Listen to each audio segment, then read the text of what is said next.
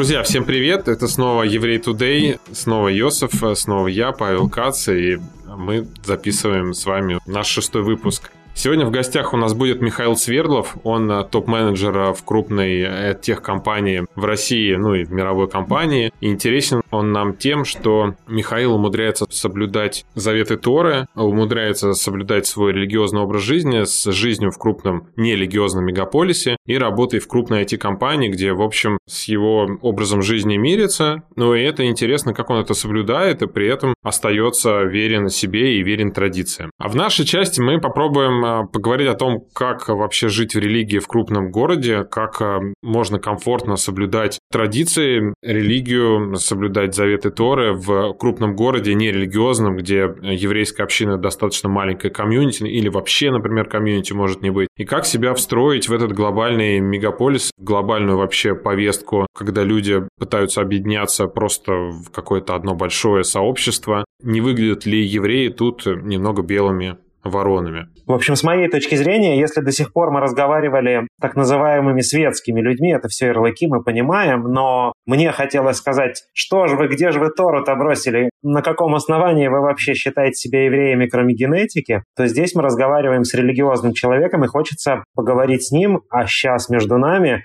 наоборот. А не прогибаем ли мы Тору под красивую, яркую, современную, интересную, захватывающую жизнь и вообще как это происходит и как найти баланс. И это особенно важно тем, кто взвешивает для себя, а не хочу ли я последовательно жить по-еврейски. Это интересно, потому что в целом кажется, да, если абстрагироваться, то жизнь в городе, ну, это в целом куча соблазнов, например, с твоей точки зрения, да, наверное, для тебя развлечения там э, в шаббат, в пятницу, в субботу, концерты, все, что не укладывается вот в какой-то традиционный образ жизни, это, наверное, некие соблазны, которыми ты ежедневно, ну, там, живя в городе, подвергаешься. С другой стороны, мне не очень понятно эта жертвенность. Ну, то есть, в смысле, вот, ну, есть какое-то, например, событие, на которое ты хочешь, может быть, хотел бы пойти. Ну, вот меня, например, это не ограничивает ничего, да, если концерт будет там в пятницу вечером, если будет петь группа с женским вокалом, у меня ничего не ёкнет. Я просто возьму и пойду. И получу от этого удовольствие, и буду в этот момент счастлив. Получается, что если я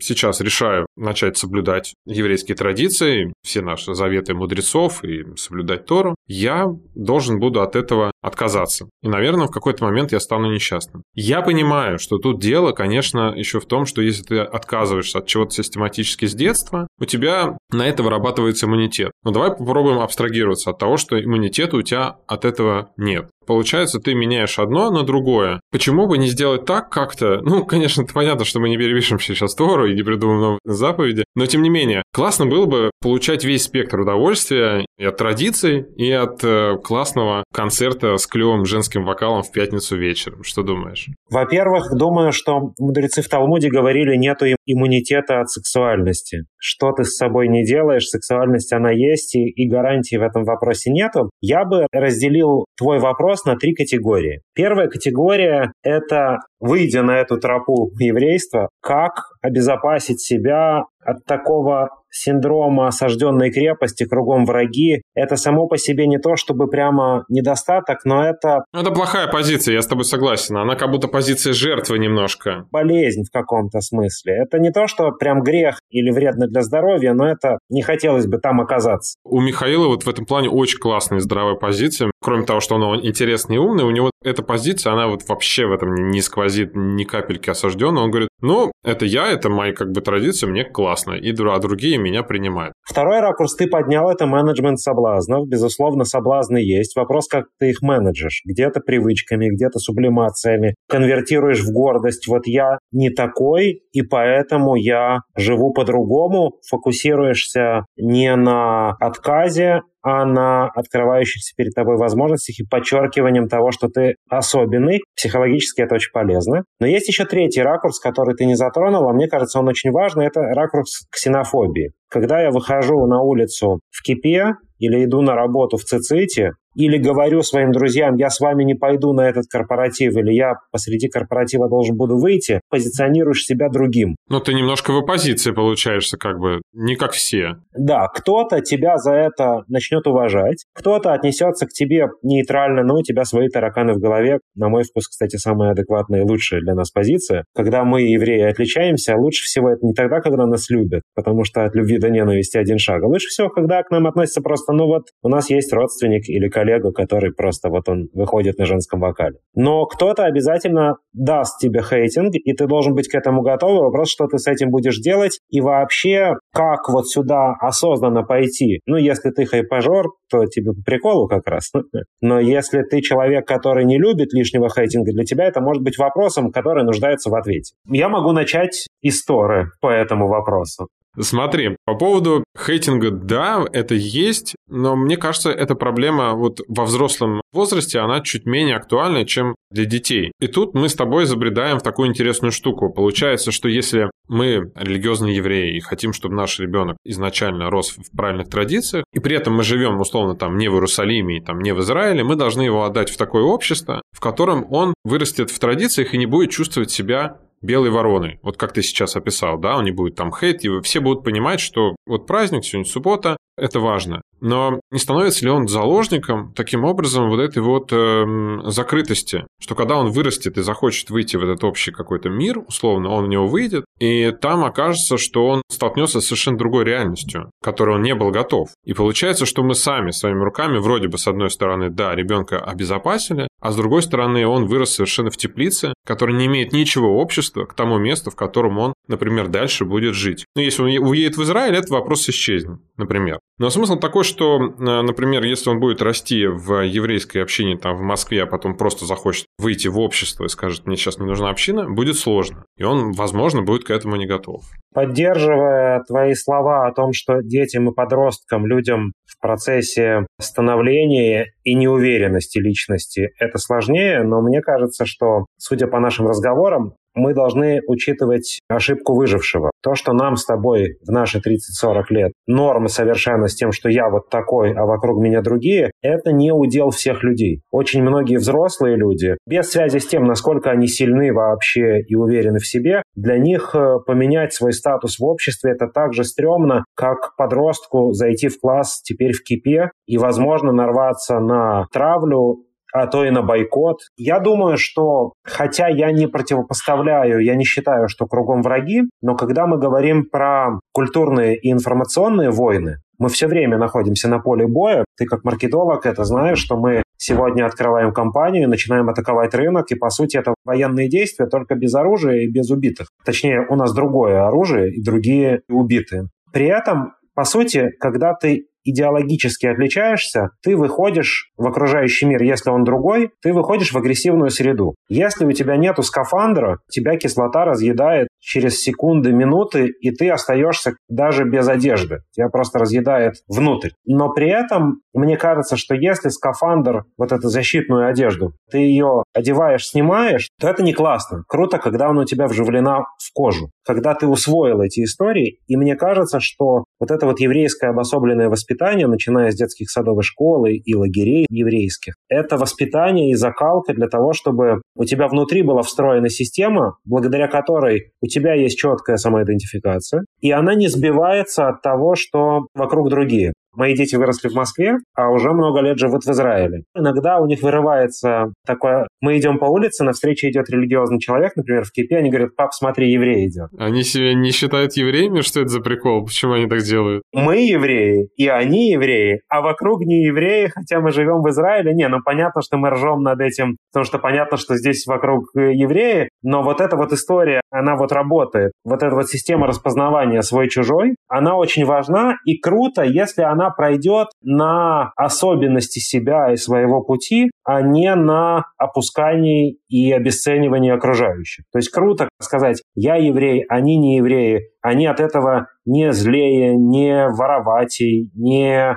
больше подвержены алкоголизму или другим недостаткам, а они просто другие, они живут по другим правилам. Если хочешь с религиозной позиции, Бог им дал другие заповеди. Нам 613, им 7, это не лучше, не хуже, просто по-другому. Круто, когда ты выезжаешь на, на понимании своей особенности. Или как в Москве, когда ко мне в общину приходило примерно 25-30% участников, не являющихся евреями. Часто вообще никоим боком. Они меня спрашивали, Йось, а есть что-то такое для русских? Потому что у нас дилемма либо в церковь, либо в КПСС, в партию. А можно что-то такое про историю, про философию, про мысли? Вот это круто, мне кажется. Вот тогда этот скафандр, ты его никогда не потеряешь. Я согласен с тобой, что скафандр нужен. Вот это вот деление свой-чужой, мне кажется, в нем очень легко э, скатиться либо все свои и свои особенные, либо вот все чужие, и от них надо защищаться, понимаешь? Особенно, как мне кажется, это хорошо видно в Израиле по, например, по тем же самым религиозным семьям, когда если ты придешь на площадку, то религиозные дети, как правило, играют сами с собой, и остальных не очень к себе запускают. Хотя, ну, казалось бы, да, вы все дети, и вам наверняка есть что поиграть. Более того, люди еще все равно так или иначе как-то бьются по кучкам. Хотя в Израиле, по идее, все евреи. И мне кажется, когда вот мы воспитываем в парадигме там свой-чужой, очень легко в это скатиться, в деление людей на какие-то сегменты, в деление людей на классы. Мне кажется, что нужно все-таки уходить в какую-то глобализацию. Мы часть общего мира, у нас просто есть э, история, которую мы должны помнить. Но при этом мы вот абсолютная часть, плоть от плоти всех людей и всех существ, которые сейчас существуют, и часть глобального общества. Слушай, я с детскими площадками, с такими ситуациями не сталкивался, скорее сталкивался наоборот. Мне кажется, что ты описал случай, когда дети транслируют установки родителей. То есть, когда дома ты говоришь... А дети всегда транслируют установки родителей. Ты ж... Да, да, поэтому это вопрос переадресация ко взрослым. Не говорите дома, что он не религиозный, поэтому с ним не нужно дружить. Не говорите, что он не еврей, поэтому он плохой. Говорите, мы евреи, поэтому мы особенные, и тогда твои дети будут делиться кошарной бамбой с другими детьми и хвастаться, какой классный снэк мне привезли, потому что я еврей, а у меня родственники в Израиле. Не то, что в России хуже снеки, но у человека будет своя позитивная повестка. Но то, что ты предлагаешь, на эту тему есть прекраснейшая притча в Талмуде, когда некий римлянин разговаривает с Раби Акивой. Это один из великих мудрецов и одновременно один из лидеров бунта иудейской войны, которую Иосиф Флавий описал, Вихтвангер красиво описал. Они в ситуации прям военного конфликта, не только культурного. И этот римлянин говорит, зачем вам вот это вот жить обособленно? Живите с нами, мы вас принимаем, все нормально, зачем? Раби Акива ему говорит, глупец, твои слова похожи вот на какую историю. Лиса разговаривает с рыбами и говорит, рыбы, почему вы испугались только что? Они отвечают ему, потому что вон э, рыбак с сетью сейчас нас съест. Выходи к нам на берег, и все будет нормально. Рыбаки здесь не ловят. Говорят ему рыбы, глупая лиса, если нам в нашей стихии плохо и опасно, то насколько хуже нам будет, когда мы из своей стихии выйдем. История еврейского народа изначально, даже еще до Торы, но и в Торе финально сформулирована как народ, который живет среди других народов, но живет по-своему, живет обособленно, потому что у этого народа своя миссия от Бога. У каждого вообще-то народа есть своя миссия от Бога. Мы просто говорим, что у нас есть своя, которую мы не хотим потерять, у нас особенные отношения с Богом. И вот здесь мы опять переходим к тому, что вопросы еврейской самоидентификации рано или поздно упираются в Тору. Мы с тобой сегодня хоть каким-то боком евреи, потому что несколько тысячелетий нашим предкам это было принципиально. Та притча, про которую ты рассказал, не кажется ли тебе, что эта притча – это как раз история про то, что кругом одни враги? Ну, то есть у нас здесь враги, там враги. И мы выбираем между врагами. Это как раз к вопросу о самом начале нашего разговора, что мы видим кругом одни враги и выбираем, с какими врагами, если нам здесь плохо, то там нам будет еще хуже. Это значит, что здесь враги, но и там враги. А второй момент, не кажется ли тебе, что получается, что все проблемы евреев – это попытки жить по своим правилам среди чужих правил? Да, сейчас появился Израиль, проблем меньше не стало, но теперь просто они теперь не у евреев, а у Израиля, у евреев Израиля и у всех. Но непонятно, что было бы, да, если бы всегда был, например, Израиль.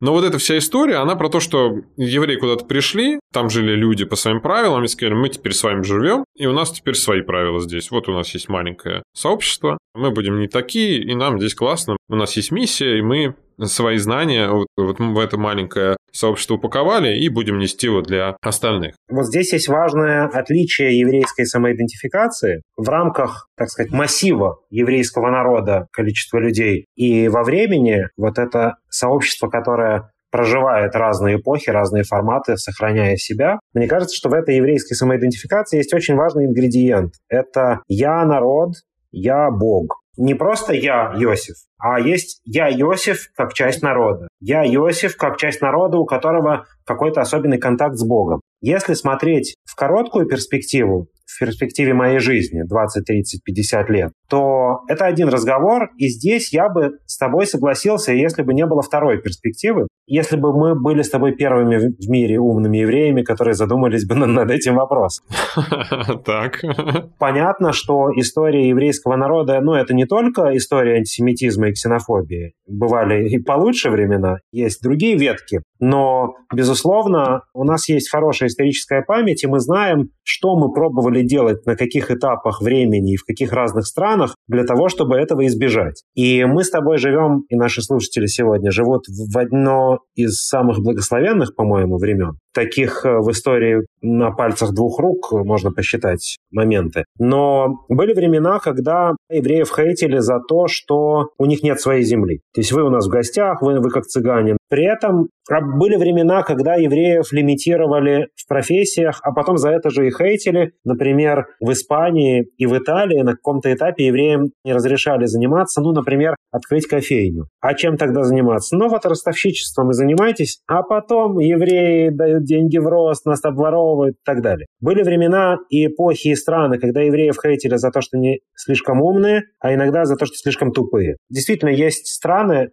или есть еврейский народ, в котором евреи из той страны – это синоним чукчи. Но были глобально попытки решить этот вопрос через то, чтобы перестать отличаться. Одна из крупных исторических попыток была не так давно, 200-300 лет назад. Это движение просвещения, не путать с европейским средневековым просвещением. Это движение Аскала, в переводе просвещения. Это как раз Прибалтика, Беларусь, Польша, Германия еще здесь, Восточная и Центральная Европа. И они шли под лозунгом «Еврей дома, человек на улице». Отмечай праздники, какие хочешь, ешь кашрут дома, какой хочешь, на улице будь нормальным человеком, ешь в ресторанах, ходи в оперу, и получай образование. Одним из э, лидеров этого движения был человек по фамилии Мендельсон. Мы все русскоязычные люди, или рожденные в Советском Союзе или в отголосках, знаем его внука, который марш сочинил, знаменитый, свадебный. Так вот, его внук был э, крещенным человеком, не считавшим себя евреем. Я тебе отвечаю на твой вопрос. В перспективе или в ракурсе личного короткого отрезка жизни, особенно если ты с позиции силы подходишь, в смысле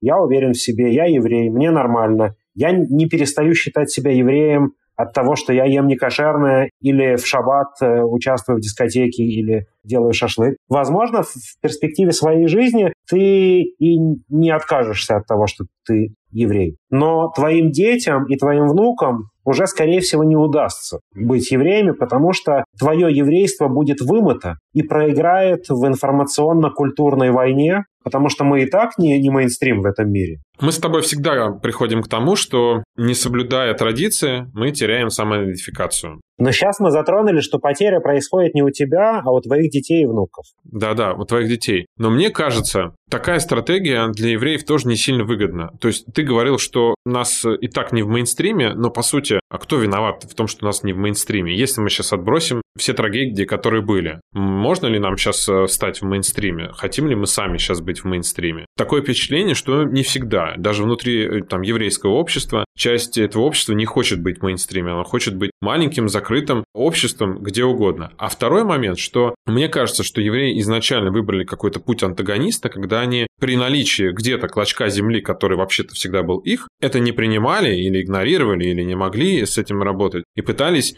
когда все сообщества объединялись, по сути, по принципу «вот наша земля, мы здесь живем, и мы этот народ», евреи все время шли против этого уклада и пытались э, играть в свою игру, от чего в итоге, да, самоидентификация прошла, они ее пронесли, но и позиции были всегда такие, что мы вот приходим, что-то у нас получается, получается, в какой-то момент все заканчивается. Потому что изначально стратегия такая такая, что ты приходишь в гости и пытаешься там жить. Слушай, а не лучше ли вместо того, чтобы бороться с отличностью, бороться с ксенофобией? Ты мне напоминаешь людей, которые говорят, а ты сама виновата в изнасиловании, нефиг было в мини-юбке ходить. Возвращаясь к притче про лесу и рыб, я скажу, что мы, может быть, и рады бы с вами, с лисами, жить, но мы там задыхаемся, мы там умираем, мы перестаем быть собой. Но сейчас скажу вещь идеологически смелую, хотя так прозвучит как нечто нормальное вполне. Я думаю, что еврейский народ в определенном смысле выиграл от секуляризации и от того, что большая часть евреев отошло от традиций. И, может быть, этим и объясняется сегодняшнее благоденствие, потому что, с одной стороны, куча евреев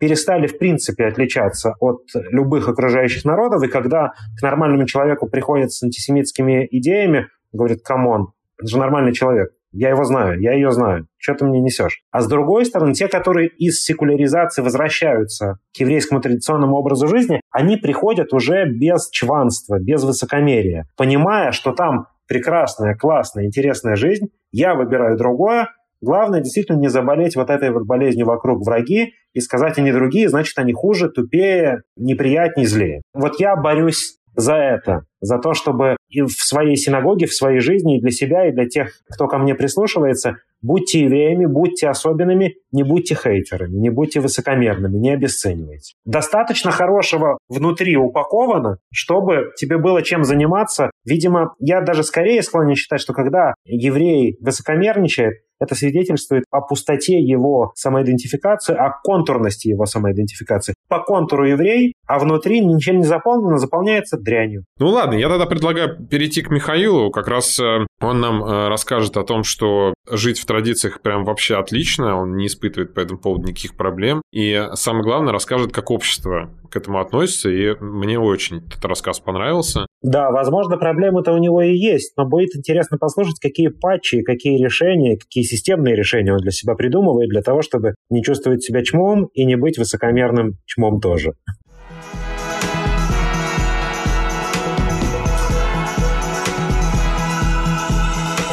Миш, привет. Спасибо, что пришел к нам. Всем привет. Меня зовут Миша, он же Моти Свердлов. Последние лет 15, наверное, я занимаюсь разными цифровыми историями от кладбищ до образования через банки, телекомы и э, афиши э, городских порталов. Как происходит повышение внутренней эффективности через диджитализацию кладбищ, расскажи. Я не знаю насчет повышения личной эффективности с точки зрения оцифровки кладбищ и диджитализации кладбищ. Э, мы не копаем, мы помогаем как раз людям находить могилы родственников и ухаживать за ними. То есть ты не ушел в сериал «Аплод» и продолжение жизни после смерти вместо рая и ада? Вообще не моя тематика. Мы не лезем в политические игры э, и религиозные тем более. Вот, соответственно, пожалуйста, можно найти захоронение бабушки, прабабушки, дедушки, прадедушки, дяди, тети. Если они есть в базе, найти, посмотреть фотографии состояния и найти ее физически на кладбище в 44 городах СНГ, либо заказать у нас э, уборочку, покраску ограды, ну, то есть вот все, что такое легкое. Вообще, на самом деле, э, эффективность, мне кажется, она в том, что порядка 100 семей смогли предоставить наши фотографии в суды, потому что, к сожалению, очень часто перезахоранивают, не спрашивая родственников. То есть они показывали, что вот одна могила, вот вторая могила, вот третья могила посередине была наша, а теперь там а, другой товарищ. Я уж не знаю, как, чем заканчиваются эти разбирательства, но как материалы это точно принимается к вниманию.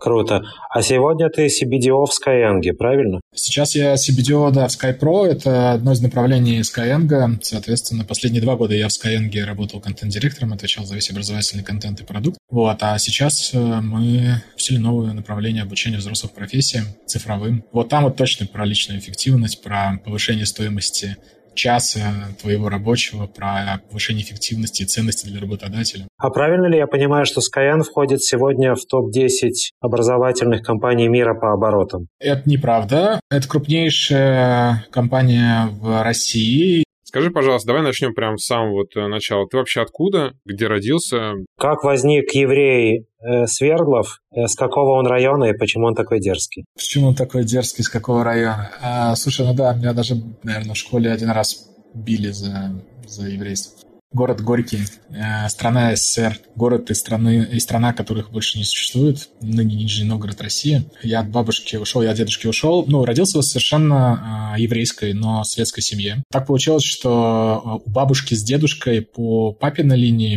была хупа в Нижнем Новгороде, что очень странно, как вы понимаете. В каком году была хупа в Нижнем? Это 1959 или 60. Ну, папа родился в 61-м, соответственно, хупа была чуть-чуть раньше. Это довольно уникальная история, потому что до войны было значительно больше еврейства, а после войны там произошел перелом, и это уникальная история. Ну, вообще, на самом деле, в Нижнем до сих пор, по разным оценкам, ну, вот, до волны миграции, наверное, было порядка 20 тысяч евреев, сейчас от 7 до 10 тысяч. Э, соответственно, достаточно большая община, активная большая община неактивная, которая ну, заходит в, синагоги, в синагогу на, на Песах за мацой. Вообще, Нижний интересный город, потому что первая молильня, кроме там а, ярмарочных молельных комнат, которые были э, во время Российской э, империи, да, когда одна из четырех крупнейших ярмарок была. Ну, знаменитая ярмарка Нижегородская. Да, это одна была из четырех крупнейших в России. Ну, в смысле, их было всего четыре, вот это одна была из них. Соответственно, там и погромы были в Нижнем в 905 году, если не ошибаюсь. То есть там все было как положено, да, то есть не, не как в местечках, но тоже все было неплохо. Первая молильня была э, выдана в городе в Кремле. В Нижнем есть Кремль, Нижегородский, соответственно, в гарнизоне военном, ну, собственно говоря, кантонистам, которых э, выписали туда из, э, из черта оседлости, им дали возможность молиться. Первая молельня там была. А синагога в 1881 году началась строиться, в 83-м открылась. То есть приблизительно ровесница синагоги на Бронной, по-моему, если я не ошибаюсь, по датам. Да и, в принципе, и хоральной синагоги в Москве, по-моему, тоже. Соответственно, построен на деньги общины. Ну, так вот, соответственно, через много-много лет э, родился я, приблизительно через 106 после начала строительства синагоги. У бабушки с дедушкой была хупа, у папы обрезание сделали, если я не ошибаюсь, чуть ли не на восьмой день. В принципе, все достаточно нормально было. В общем, мальчик из хорошей еврейской семьи. Коммунистов не было, ну, в смысле, наверное, может, они и были в партии, но не такие, не ярые. Всегда на празднике была маца, на Песах, э, на Хануку свечки зажигали, вкусно кушали. Это прабабушка и прадедушка с э, маминой стороны, они дома на идыше говорили, у них в комнате висела мезуза, там, филины, в общем, все, все как положено ну, как-то какой-то такой бэкграунд. А, а потом э, случился, наверное, первый Ганнес Ройль. Ганнес Ройль — это детский лагерь летний. Вот, воскресная школа, Липа Грузман синагоги. В целом потом молодежные клубы, Сахнут, э, Нецер, э, не Нецер, Гелель. Ну, в общем, все было, все координировал занимался молодежью, а потом немножко перегорел от людей и начал заниматься кладбищем.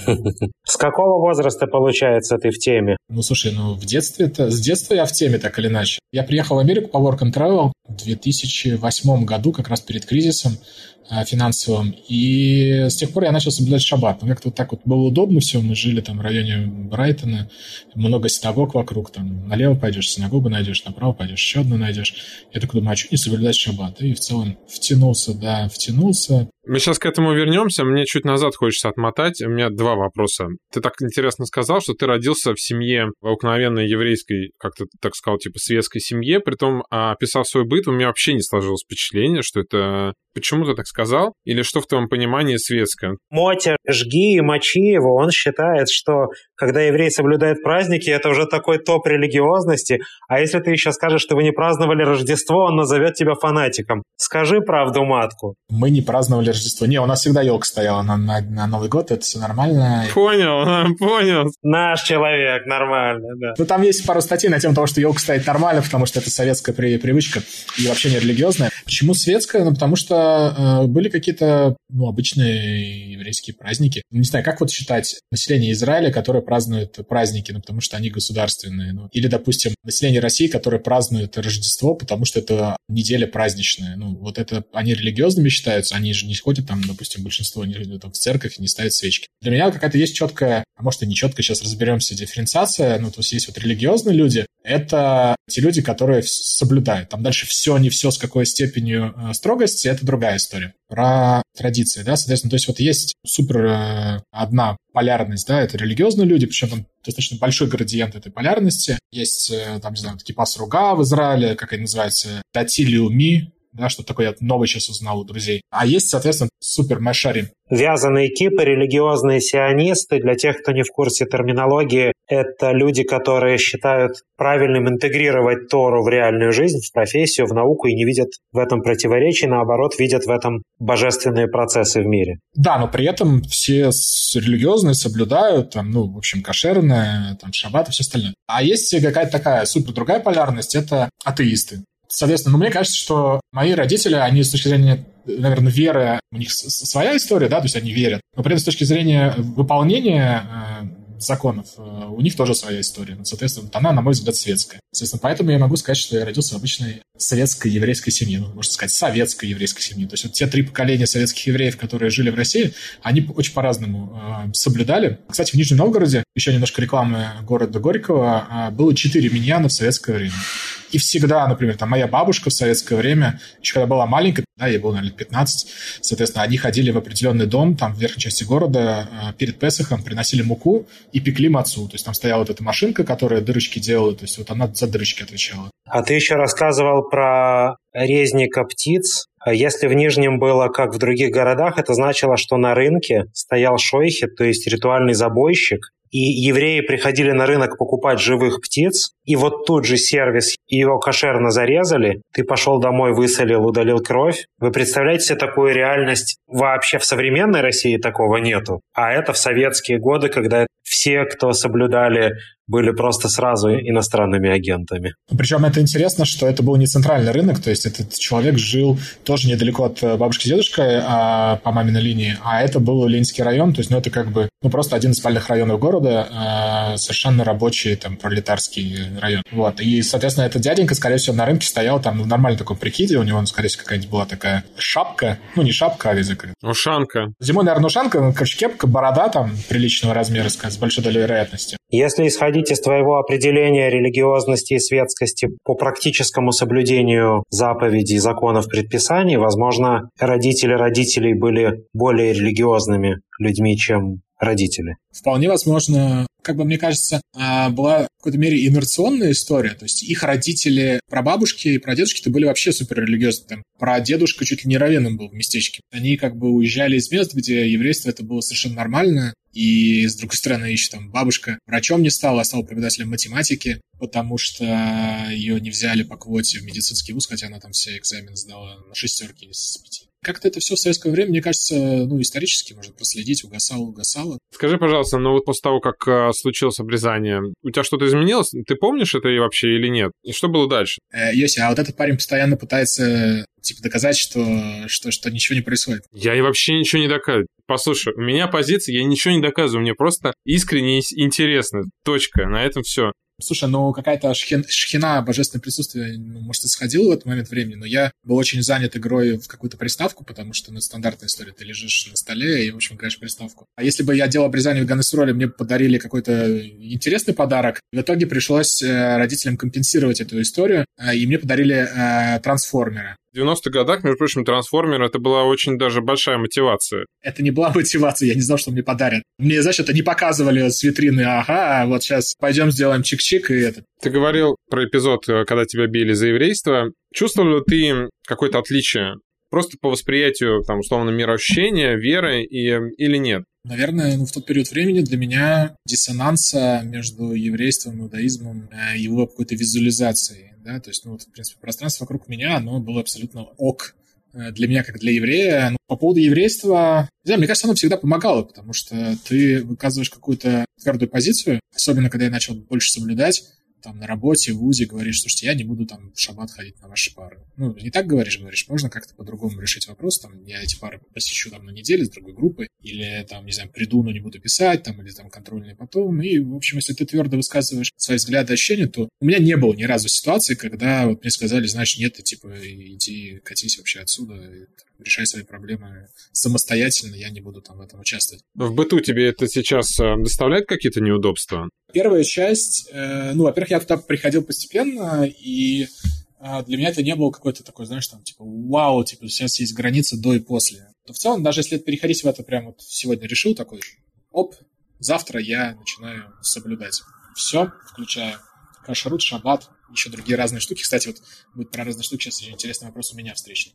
Значит, я выстраиваю как бы эту историю очень просто. Я, приходя э, в новое место работы, ну, даже еще на собеседовании говорю, там, ребята, знаете, если я вам подойду, на всякий случай имейте в виду, что я, как в том анекдоте, хороший мальчик, э, который будет отпрашиваться в пятницу зимой в 3 часа дня. Даже не отпрашиваться, там, а просто уходить. Когда человек про результат, а не про сидение в офисе время. Значит, тут вопрос, опять же, желания и мотивации внутреннего какого-то стержня, когда ты приходишь решать эту задачу. Да? То есть не качать права, а делиться ситуацией и обсуждать вместе с командой, с коллегами, с руководителем. Значит, у меня ни разу не было, чтобы руководитель сказал, нет, слушай, нет, мы тебя, во-первых, не возьмем, потому что какой-то странный. Во-вторых, э, э, ну, то есть э, какие-то проблемы потом, чтобы с этим взаимодействовать. Я когда работал в Уральском банке реконструкции и развития в Екатеринбурге, работая там пять лет, у нас было несколько страт-сессий топ-менеджмента, на которых я должен был присутствовать, и мне там сам президент банка спрашивал, типа, Миш, ты сможешь с нами поехать? Я говорю, смотри, Э, я могу поехать, я сниму отель просто ну, в том месте, где у нас будет сессия. Я там, в пятницу до э, шабата смогу участвовать полностью с компьютером, там, с письмом. А в субботу, соответственно, у меня есть там какие-то свои задачи, которые я должен решать, там, помолиться, там, в общем, что-то еще поделать. Китуш сделать, соответственно. И на какие-то сессии я буду приходить вообще без проблем, но я буду как вот э, слушатель, да, соответственно. Так как это не рабочий день, оплаты я за него не беру, буду присутствовать, в общем, физически с вами. Были на всех остальных местах работы тоже подобные рода ситуации, когда надо, в общем, какие-то, ну, длинные мероприятия, там, с пятницы по воскресенье. Ну, вот они приблизительно также решались. Первая история, ну, здесь как совет, да, то есть вот если кто-то думает, что это проблема. Проблема, она только у нас в головах. То есть, если мы э, сами боимся, то, собственно говоря, и так и произойдет. То есть, если мы к этому достаточно как бы уверенно подходим, и э, нам это важно, мы это доносим как важную историю, то люди вообще очень нормальные существа понимают. И, собственно говоря, чаще всего, да. Ну, понятное дело, что есть какие-то э, ситуации, но вот, э, может, мне повезло, а может, э,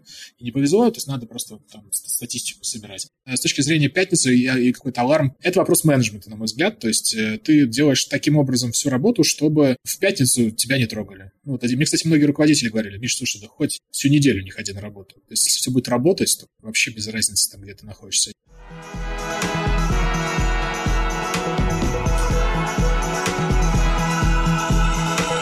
С этим понятно. Скажи, пожалуйста, ты же в Москве, да, сейчас живешь? Последние два года мы живем везде. Было ли полтора года, которые мы жили в Москве, до этого жили в Казани, в Нижнем, Екатеринбурге. До, до начала пандемии мы жили в Москве, потом мы уехали немножко в Америку, потом вернулись немножко в Нижний загород к родителям, потом мы уехали опять в Америку. Сейчас, именно сейчас, я нахожусь в Израиле. Скажи, пожалуйста, с точки зрения жизни в большом городе, у тебя есть э, какие-то неудобства или даже не так, знаешь, например, соблазны? Когда ты ходишь в ближайший магазин, у тебя все удобно, у тебя открываются новые классные там мишленские рестораны, проходят по вечерам, э, по пятницам, условно, там, по субботам э, стендап-вечеринки, какие-то концерты. У тебя к этому доступ закрыт ко всему по сути. Тебя это как-то напрягает или, или нет? Давай поймем, к чему у меня из этого закрыт доступ. Ну, краткий ответ, э, кажется, что нет, не закрыто. Ты же в мишленский ресторан и не на стриптиз собираешься ходить, э, да? То есть ты идешь. В целом, какая проблема выпить там коктейль, если в этот коктейль э, в стеклянном бокале с понятными напитками. Я знаю большое количество раввинов, соблюдающих людей, которые ходят в разные бары, кошерно, нормально, там проблем с этим нет. Ты можешь ходить в театры, ты можешь ходить в кино, никаких вроде ограничений особых нету. Ну, в шаббат не очень походишь, да, в пятницу, соответственно, очень много интересных мероприятий, ну, а там же надо смотреть. Но опять же, даже если ты хочешь пойти в шаббат в какое-то заведение, то, в принципе, все тоже решаемо. Ты же можешь просто изначально оставить депозит, правильную конструкцию со своим раввином обсудить и, собственно говоря, разобраться с э, этой историей тоже. Ключевые слова с раввином обсудить конструкцию. Ну, да. То есть, э, ну, там есть же возможность сделать так, чтобы все было ок. С едой проблема, и вот еда это, наверное, единственное, что ну, местами огорчает. Почему? Потому что мы очень много путешествуем э, с женой, там, мы проехали там всю Юго-Восточную Азию, все Балканы и так далее, и, ну, и там еще каких-то там 30 разных стран. Все равно знакомство с другой страной — это знакомство через э, еду. А вот еда в других странах, а, она очень редко национальная, э, кошерная. Ты обычно приходишь, там есть какой-то ресторан, и там везде, в общем, шницель израильский. Короче, так себе знакомство со страной. Кстати, очень классно в Таиланде, в Камбодже и в Лаосе э, есть кошерные рестораны при хабадах. И в них есть национальная еда. То есть там есть вот эти паттайи, шматтай, вот эти все азиатские блюда. Понятно, что без креветок, но на кокосовом молоке, ну, в общем, как бы все, все очень вкусно. Я удивился на Самуи, увидев э, какой-то там еврейский прямо закуток прям на, на Самуи, где-то в центре Самуи, просто какой-то остров, и там у них прям хумус, там прям такой кусочек был маленького Израиля. Ты знаешь, сколько там на шаббат приходит людей? 600 человек практически каждый шаббат до пандемии был. Мы были в Бангкоке, на шаббате было, по-моему, что-то 350 человек, это был маленький шаббат. Такое количество. То есть в основном там израильтяне, понятное дело, которые вот после армии едут, но в целом очень много евреев. В Азии, с другой стороны, намного проще, потому что ты можешь очень много что выбрать овощами, фруктами, да, то есть там с фруктами все попроще. И интересный опыт был в Малайзии. Малайзия же, она известна своими антиизраильскими э, настроениями, радикально антиизраильскими. Если Индонезия сейчас пускает туристов, ну, пускала до пандемии, сейчас не знаю, что там, организованные группы там какие-то бешеные деньги, то э, Малайзия, она вообще нихт. А, но э, в этой суперрадикальной стране есть башни Петронас, вот эти известные, да, в центре Куала-Лумпур, а под ними есть супермаркет, огромный такой, ну, с учетом того, что там 70% товаров из Америки, то они 50% из них кошерные. Было приятно. Вот. А так э, приходилось брать с собой э, мультиварку. Просто берешь мультиварку и вперед из песни всегда есть горячая, готовая еда кошерная. Я хочу поднять градус этого вопроса, потому что мы сейчас обсудили технические моменты, которые... Понятно, что было бы желание, креативные мозги и пару жизненных скиллов ты находишь, как обойти эту историю. А я хочу тебя спросить про компромиссность в вопросах не технических. Два примера. Первый пример. У тебя отличная компания ты влюблен в эту компанию, она классная, тебе в ней шикарно, там движуха, классные люди. Эти люди не евреи, например. Или евреи, которые не, не соблюдают. Мы вместе тусим, а погнали в караоке, а поехали вместе туда, а тут шаббат. Что ты делаешь с компромиссностью вот в вопросах движухи, драйва, компании? Может быть, ты исключаешь из круга друзей не евреев или не религиозных евреев. И второй момент – это когда есть какая-то тема, например, сильная интеллектуальная или сильная эмоциональная, которая тебя захватывает, а она идет не в ключе Торы. Где ты здесь выключаешь компьютер за полчаса до шаббата и выходишь из этой движухи, и что ты с этим делаешь? Тут надо очень понимать, какой путь ты выбираешь, потому что ну, быть э, соблюдающим человеком, религиозным человеком, это не означает, что ты выключен из жизни. Можно быть э, как вот те самые кипот сургот, да, вязаные кипы, а соблюдающие, которые живут обычной жизнью. Тут надо понимать, что такое обычная жизнь. Все живут обычной жизнью. Просто кто-то считает, что религиозные люди — это те, кто с утра до вечера сидят в Ешиве и учатся. Папа э, Равина Нижнего города, Шимона Бергмана, у него там тоже какие-то свои производства, свой какой-то бизнес, э, в том числе, ну, он связан с, с, с общиной, э, кэтерингом занимается, но в целом это обычный менеджмент, соответственно, ну, то есть ты лишь там не говоришь, э, открыли 28-й лист Талмуда такого-то трактата и прочитали правила кашрута людям, да, то есть ты нанимаешь людей, в общем, то есть это какой-то процесс, связанный с общечеловеческими задачами, а не религиозными. Соответственно, да и кажется, что, в принципе, любой раввин, он менеджер в 95% случаев. Тут надо строить, тут ломается, тут этим занимаешься, этим, а к тебе там спросить, э, кошерная курица или нет, приходит не так часто, в общем. Кажется, что здесь нет никакого противоречия объективно. То есть, если ты хочешь быть ученым, ну, будь им, в чем проблема. Собственно говоря, все остальное кажется, что решается достаточно просто. Ну, это грамотная логистика. Ну, например, у нас сейчас была страцессия команды. Она была четверг, пятница, суббота. Соответственно, я посмотрел просто все точки, в которые мы пойдем. Оценил, где мне надо находиться в этот момент времени, чтобы еще успеть там среди своих э, сгонять на шахарит э, и потом вернуться к ребятам. Да, соответственно, я прикинул, что это идти там час. Окей, запомнил маршрут, пришел к ним, а, посидели там на какой-то чайной церемонии, послушали, как э, чаи гоняют. Вечером в пятницу мы сидели в Горыныче. Что сделал Миша? Миша заказал Вале Яков суши, принес их в Горыныч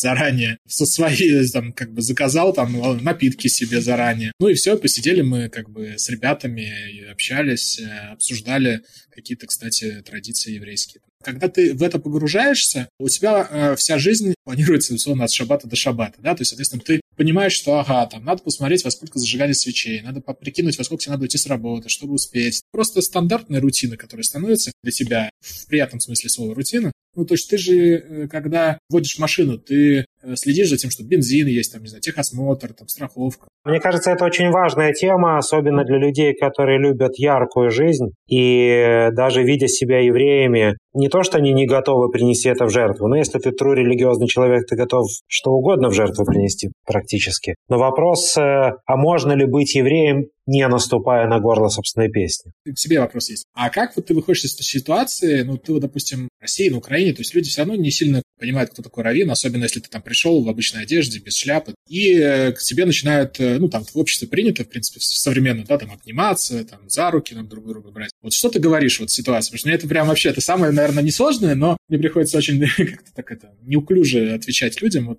Да, у меня есть несколько домашних заготовочек на этот случай. Я этим особенно пользуюсь, потому что я-то как раз люблю яркую жизнь, а яркие люди, креативные люди — это люди, у которых вот границы — это такие условности, которые стираются, потому что радость, радушие, любовь — это все сметает границы. У меня есть э, две заготовочки. Это про тему, которую ты сам поднял, когда ты четко проводишь границы, без заносчивости, высокомерия. Ты можешь начать вызывать уважение к себе, потому что ты себя потерял, то некого уважать. Одну историю подслушана у Любавического рыба, когда к нему пришла одна высокопоставленная женщина и протянула ему руку, и это подразумевало, что ты не имеешь права не пожать, потому что ты меня оскорбляешь. А он сказал, меня в детстве мама учила, что чужое нельзя трогать. По еврейской традиции я могу трогать только свою жену, свою маму, свою дочь. Это часто работает по ситуации, на некоторых людей это прямо волшебным образом срабатывает. Ну это же отношение к женщине как к вещи, алло, что, как это вообще возможно?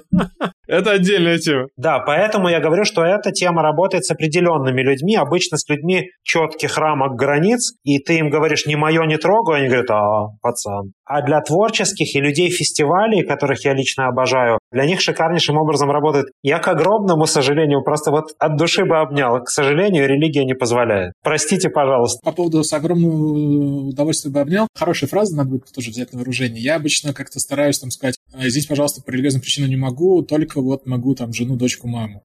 Попробуй дать людям совет, людям, которые думают, что они из-за своих взглядов или там из-за религии могут лишиться чего-то в жизни, не найти хорошую работу или их не примут в коллективе, на них будут криво или косо смотреть на улице. И вообще есть ощущение, что ты, когда подчеркиваешь какие-то свои особенности, в данном случае, там, например, вероисповедания, ты сразу становишься белой вороной. И это отталкивает. Никому не хочется быть белой вороной. Мы знаем, что это не так. Расскажи, наверное, со своей колокольни, дай вот совет, чтобы люди не думали, что они, например, станут белыми воронами, или их э, общество будет, может быть, отторгать или как-то не принимать. Слушай, ну у меня есть два тут, э, наверное, тезиса. Первый тезис — это то, что кажется, что вы все равно будете белой вороной, и это неплохо, а, это нормально. И, ну, почему будете белой вороной? Потому что вы все равно будете отличаться. То, что вы носите кипу, э, цицит, если вы замужем, соответственно, открываете голову, какие-то другие вещи делаете, это все равно будет вызывать не понимание, как минимум, в первый заход со стороны окружающих. И это нормально, так же, как в целом э, может вызывать непонимание ситуация, что ты пришел в фиолетовой рубашке, там, а не в цвете тренда персикового и оливкового этого сезона, типа, как так может быть? Да, или там, я не знаю, вы э, работаете удаленно, э, и ваша бабушка говорит,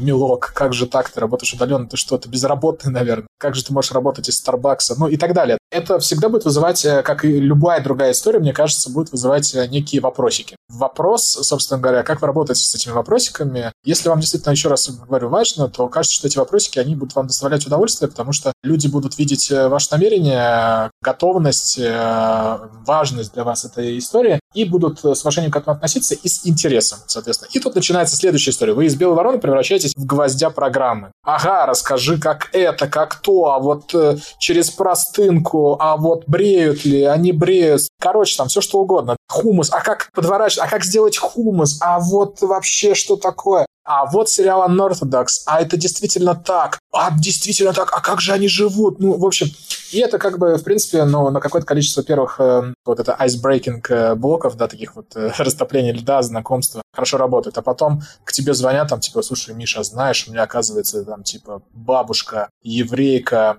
Сейчас как раз недавно с, с подругой общались. Мы с ней сто лет знакомы, там, на Таглит э, я ее возил. Я учился в Австрии, она приезжала в гости. Ну, короче, там, мы дружим семьями. Что-то тут вот мы собрались поехать в Израиль. Она такая, вот, мы тоже что-то думаем э, поехать в Израиль, но у нас э, сын уже вроде как бы четвертое поколение. Я говорю, подожди, типа, давай разберемся. Четвертое поколение. Она такая, ну, кто у тебя еврей? Спрашиваю. Она такая, ну, бабушка. Я говорю, какая? Ну, мамина. А мамина бабушка, в смысле, мама маминой мамы? Она такая, ну да. Я говорю, ну, отлично, все. В принципе, я тебя поздравляю. Там, кроме того, что ты, если все документы нормальные, там, типа, галактическая еврейка, так еще и э, сын у тебя тоже, в принципе, более чем галактический еврей. В первом поколении, ну, во всех поколениях.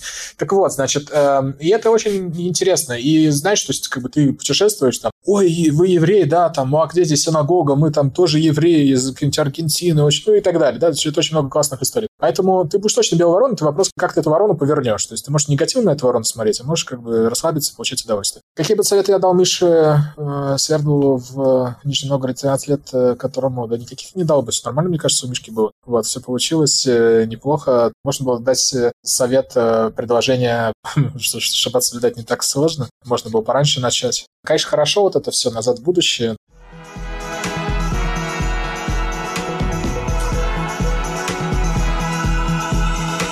У нас остался блок с блиц-вопросами. Быть евреем – это считать других ниже себя? Мне кажется, ниже себя считать можно только по росту, не зависит от еврейства. Быть евреем – это быть евреем. А ниже себя, мне кажется, вообще, в принципе, неважно, какой национальности, плохо считать людей. А где бы ты расположил Израиль, если бы ты был богом? Мне кажется, у, у Бога нормально было это, ну, типа, бета-проект в целом, он успешно реализовался. Куда ты разместил, он там и есть.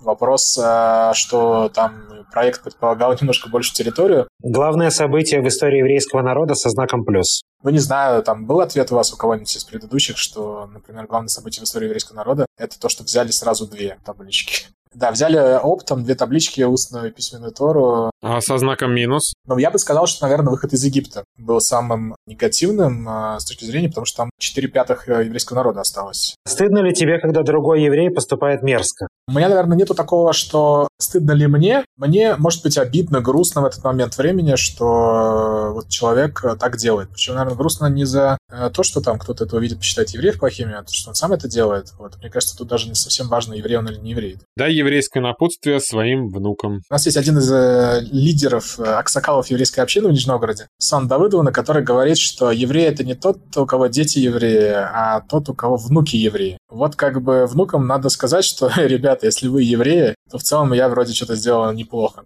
А в чем смысл этой метафоры? Почему так? Ну, это смысл то, что ты сохраняешь э, импульс на несколько поколений вперед. И последний вопрос. Когда Бог спросит тебя, был ли ты хорошим евреем, что ты ему ответишь? А ты? Это был Моти Свердлов, CBDO Sky Pro. Да, CBDO. Напридумывают же аббревиатуру, да? Да, есть BBDO, есть CBDO, это... Это разное агентство, да? Окей, ну что, спасибо тебе, что пришел, очень было интересно.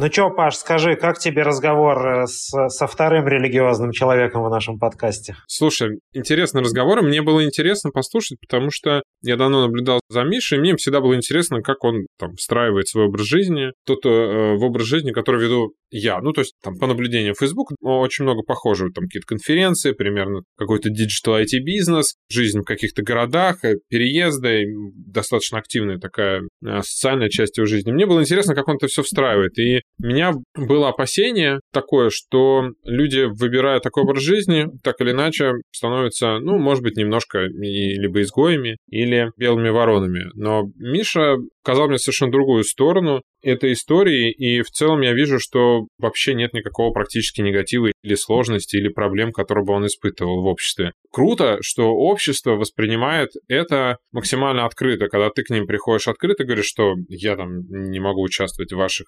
страцессиях, сегодня шаббат, там, сорян, чуваки, вот я такой, какой я есть, зато я честный. Что общество абсолютно нет никакого негатива, это все воспринимается классно, и общество принимает, и можно встроить встроить себя в это общество и в этот образ жизни практически без потерь. Что меня, конечно же, смущает, но меня всегда это смущало, и ты это, наверное, знаешь, это вечные попытки а, хакнуть систему, которые непонятно тогда зачем сделались. Ну, то есть, как бы вроде как шаббат для отдыха, но при этом я посижу, послушаю стратегическую сессию. Но это же не отдых, а, по факту. Да, мы на нем ничего не делаем, но твой мозг не отдыхает. Разумом ты э, все равно в этой работе. Хотя ты делаешь вид, непонятно для кого, для себя или для Бога, что ты соблюдаешь шаббат. Тогда, может быть, вообще его в этот момент не соблюдать, сказать, что ну вот сегодня такой день, когда мне очень надо. Может быть, тогда совсем не стоит в это играть. Не знаю, но это мои впечатления, и они у меня тогда же были, я тебе это постоянно говорю, да, что меня постоянно в этой истории смущает. Я вообще люблю такие крайности или полярности. Ну, тут если соблюдаешь, соблюдай. Нет, окей. Вот, а так э, мне очень понравился разговор. Миш прям очень интересный и очень круто, что он так это свою позицию доносит. У тебя просто ошибка в аксиоматике в исходных определениях. Шаббат – это не день отдыха. Ты всегда вообще, когда имеешь дело с бесконечностью, нужно всегда уточнять формулировки.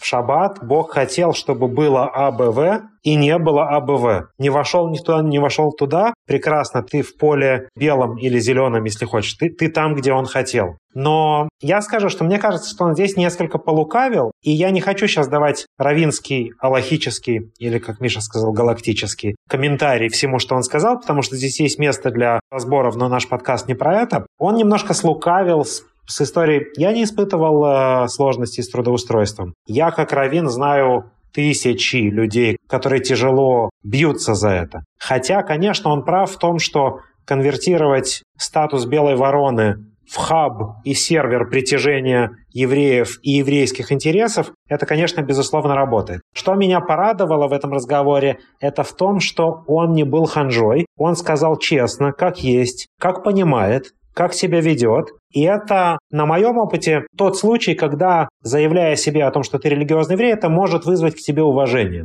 Ты не юлишь, ты не пытаешься прогнуться, подмазаться. Ты рассказываешь, как есть, и это круто. Вот мне это очень понравилось, и я надеюсь, что наши слушатели, которым важно было найти для себя ответы, а как я могу, в принципе, быть современным религиозным человеком, для них будет пища для размышлений. Не факт, что согласятся совсем. Не факт, что, как он сказал, нужно смоделировать эту ситуацию с Равином. Не факт, что Равины одобрят все, что Миш сказал, но это живая модель, как мы хотели, открытый код мысли, как есть. Так и есть. Я думаю, что на самом деле здесь вряд ли он лукавил. Мне кажется, просто это его опыт, и это ошибка выжившего, так это вроде говорится. У него достаточно высокая и крутая квалификация, чтобы на этом уровне люди смотрели на какие-то другие вещи, а не на его мозг. Но знаешь, я его помню тогда, когда он еще не был крутым, я с ним знаком сто лет. И действительно, вот есть такие люди, вот меня не били в детстве за то, что я еврей, в отличие от многих, а его не мочили в корпорациях за то, что он соблюдает шаббат, это неудобно для всей системы, и он не может не знать о том, что многие люди сталкиваются с этими сложностями.